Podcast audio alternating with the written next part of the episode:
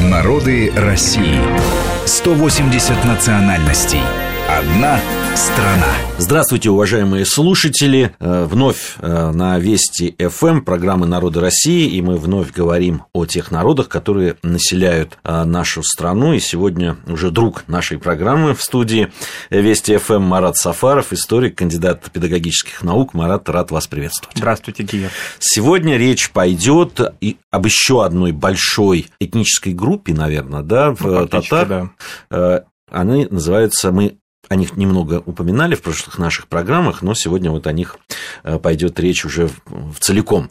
Это касимовские татары. Вообще, откуда взялось это название? Ну, оно, я так понимаю, географическое, все-таки привязано к географии. И э, почему ее выделяют в отдельную этногруппу все-таки? Ну да, вы абсолютно правы. Касимовские татары своим названием обязаны топониму, названию города Касимову, ныне расположенному в Рязанской области, одному из таких самых колоритных и древних городов центральной России, уникальному городу, даже в, архи- в архитектуре, вот в облике его уже заметно такое, а, такая встреча русской, православной и татарской мусульманской цивилизации. Соседствуют древние православные храмы, мечети. И, в общем-то, и в истории касимовских татар такая же особенность для них характерна. Наверное, вероятно, это первая группа татарского народа, наиболее, так скажем, активно контактировавшая и имевшая наиболее длительный опыт сосуществования с русским народом, потому что, собственно, Касимское ханство, а, где и зародились касимские татары, где они и сформировались, и было таким неким буферным образованием, пограничным образованием между русским государством и татарскими ханствами, прежде всего Казанским ханством, ну и вообще другими татарскими государствами, и выполняла такую определенную пограничную роль, в культурном смысле тоже. Поэтому касимовские татары а, – это группа уникальная среди всех остальных групп татарского народа, этнических групп, субэтносов, поскольку они вот именно в таком промежуточном и географическом и культурном положении находились в течение длительного периода времени. Вообще их история восходит еще к середине XV века, когда это ханство Касимовское возникло. Дискуссии на эту тему не с числа, то есть ханство ли это вообще, да, было ли это государством, или все-таки это скорее удельное образование, образованное Василием Темным и впоследствии продолженное другими русскими князьями и царями, выданные служилым татарам на кормление, что ли. Или все-таки это было некое полусамостоятельное в какой-то степени государство. На эту тему дискуссия, ну, фактически ни один крупный русский историк, начиная там, ну, и у Карамзина это есть, и у Соловьева, и у Ключевского, на эту тему много, и в 20 веке. И татарские историки казанские, безусловно, имеют свою точку зрения противоположную, другую, да, которая показывает некое величие и значение Касимова, его самостоятельность. Поэтому эта дискуссия историческая, ну, наверное, одна из самых таких острых точек русской историографии. Что есть Касимов? Но если говорить о касимовских татарах, то, собственно, и здесь очень много сложностей. Их этногенез, их происхождение уникально в том смысле, что все те волны, которые приходили в Касиму, служилых татар, откуда бы они ни были, из Казани, из Крыма, из Астрахани, из Сибирского ханства, Нагаи, там ну, бесчисленное количество тюркских разных элементов, все образовывали касимовских татар, собственно, все, всем им касимовские татары обязаны своим происхождением. Поэтому это многосоставное, многоэлементное образование. То есть а это не вот э, там какой-то народ, который осел вот в этом месте именно и сформировался, а все-таки он э, да, такой многоэлементный в том смысле, что туда был некий центр притяжения разных, э, разных этнических да. групп. А, Причем из-за политических обстоятельств средневековых. Там было местное тюркоязычное население, то, о чем мы говорили в прошлой программе, посвященной Мишарям, да, когда мы говорили о мишарском населении, оно было там, там были финно-угры, там, безусловно, было русское население. Но вот именно в связи с этими политическими обстоятельствами, приходами разных ханских династий, вместе со своими феодалами, аристократами, воинами и так далее, они все образовывали вот эту общность касимовских татар. Конечно, особое значение имел казанский фактор, но в силу особых отношений Руси и Казани. Но также и Крым, например. Также и вот уже перечисленные мной и другие постардынские, как их сейчас принято называть, ханства здесь образовывали. В поздний период это, например, были и сибирские представитель, скажем, один из поздних касимовских ханов, Араслан был потомком хана Кучумы сибирского знаменитого. Все это, конечно, люди были не, что называется, не одинарно, да, они пришли, они приходили с большим количеством а, своей элиты, и все образовывали это укрепляли, вернее, это ханство, и все образовывали вот эту общность. Но самое главное, это именно контакт с русским государством. В его недрах фактически оно возникло, это ханство. Но если вот немножко коснуться вот этой дискуссионной историографической темы, все-таки что есть Касимов? Ну вот доминирует в историографии точка зрения. Все-таки оно готовилось для того, чтобы каким-то образом интегрировать новые татарские земли, в частности, Казанское ханство.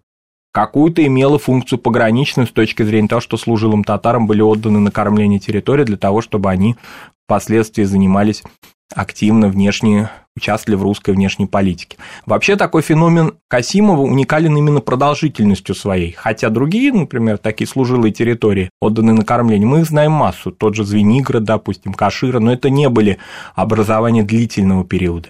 Население там оседало ненадолго, а Касимов просуществовал в татарском таком своем виде, ханском статусе, около 200 лет, до 1681 года, когда было это образование упразднено по указу Петра I уже.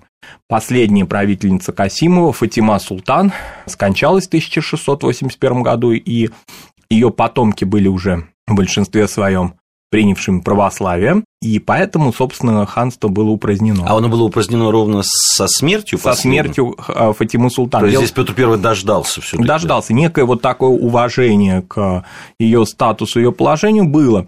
Ее сын, хан Сиид Бурхан, в татарской такой версии, назовем это так, да, собственно, до принятия православия такое он имел имя, а после принятия царевича Василия Арасланович, вот он, собственно говоря, умер за два года до смерти своей матери в 1679 году. А все его потомки, собственно, он сам был, были православными. Но уникальный случай, уже настолько вырождалось это ханство к тому времени, что даже вопреки традиции чингизидов и традиции татарских ханств, а, Василий Арасланович, будучи православным, продолжал оставаться ханом. То есть был такой православный татарский хан в Касимове. Но это уникальный такой пример, то есть он вот не был переведен в Москву никуда, оставался в своем родном городе, а когда он скончался, то вот его мать была ну, скажем так, тут тоже дискуссия, была ли она ханши, была ли она, так условно говоря, исполняющей обязанности ханши, но в любом случае была правительницей. А, и все. Но к этому периоду времени уже вся восточная политика по направлению к татарам, ну, была уже ну, скажем так, исчерпано, потому что, ну, оставались только крымские дела, а все остальное было уже давно интегрировано, вошло в состав русского государства. И потребности в Касимове, как вот в этом уникальном политическом, пограничном и внешнеполитическом образовании уже не было, поэтому он как бы пережил самого себя уже примерно ну, где-то на сто лет, можно сказать. Отношение первых Романовых к Касимову вообще было достаточно сдержанным. Рюриковичи, в частности, и Иван Грозный относились к Касимову намного более благоприятно. А Романовы нет. Романовых он тяготил, скажем так, то есть он не был в их сфере интересов. И они дожидались его какого-то вот уже распада. Фактически, если так можно выразиться, он выродился к концу 17 века. Но э, население осталось, да, население осталось. Вот в этом и уникальность э, Касимова в том смысле, что отданы на кормление, если придерживаться вот этой версии историографической XIX века, отданы на кормление удел, он оставил за собой население. После него осталось большое количество татарского населения. Кстати, хотел бы, дабы такой баланс да, нам а, соблюсти. учитывать, соблюсти, да, татарская какая точка зрения. Татарская точка зрения несколько иная. Она гласит, что Касимов возник как результат компромисса между а, Василием Темным и ханом Улу Мухаммедом, ввиду того, что Темный был э, взят в плен, он э, оказался в плену у татар, и как бы в результате такого компромиссного варианта он вынужден был выделить территорию русского государства для сына Улу Мухаммеда, хана Касима, собственно, от его имени и произошло название этого ханства. Вот такую точку зрения, примерно такую, да, в общих чертах, если кратко говорить, придерживается татарская историография, казанская историография. Вот в этом ее несочетаемость с привычными нам историографическими такими традициями. Кстати говоря, Касимов настолько хорошо исследован, что уже в XIX веке вышло в нескольких томах сочинение такого видного историка Вильяминова Зернова «Исследования о касимовских царях и царевичах», уникальный труд, скажем так, монументальный труд, посвященный Касимову, причем Вильяминов Зернов, очень крупный востоковед, историк, он использовал труды и работы видного такого татарского историка и просветителя Хусаина Фаисханова, который ездил в Касимов и знал арабскую графику и много каких-то археографических таких совершил исследований, изысканий в Касимове. И вот его труды были использованы Вильяминовым Зерновым, и вышел этот большой монументальный такой просто корпус, я бы сказал, и историографический источник. Поэтому Касимову очень повезло. И в 20 веке им занимались достаточно хорошо. И вот если говорить о последних таких работах, которые я бы хотел нашим слушателям, если у них будет возможность познакомиться с ними, очень интересные работы, тоже диаметрально противоположные. Рязанского историка Белякова, несколько статей, посвященных И казанского историка Рахимзянова, который тоже а, издал а, несколько лет назад монографию, посвященную раннему периоду Касимовского ханства.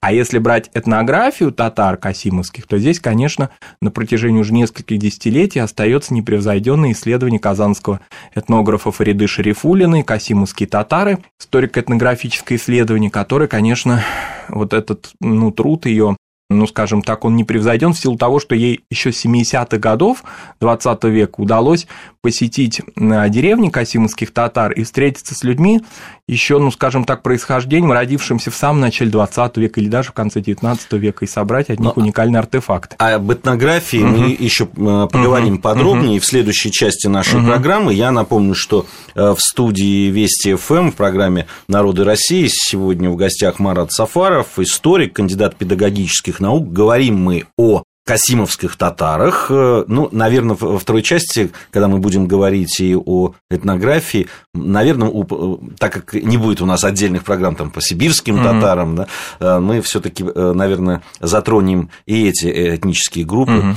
mm-hmm. татар. Итак, сейчас у нас новости. После новостей мы вернемся в студию и продолжим нашу программу. Мы разные, и мы вместе. Народы России. Программа подготовлена при содействии исторического факультета МГУ.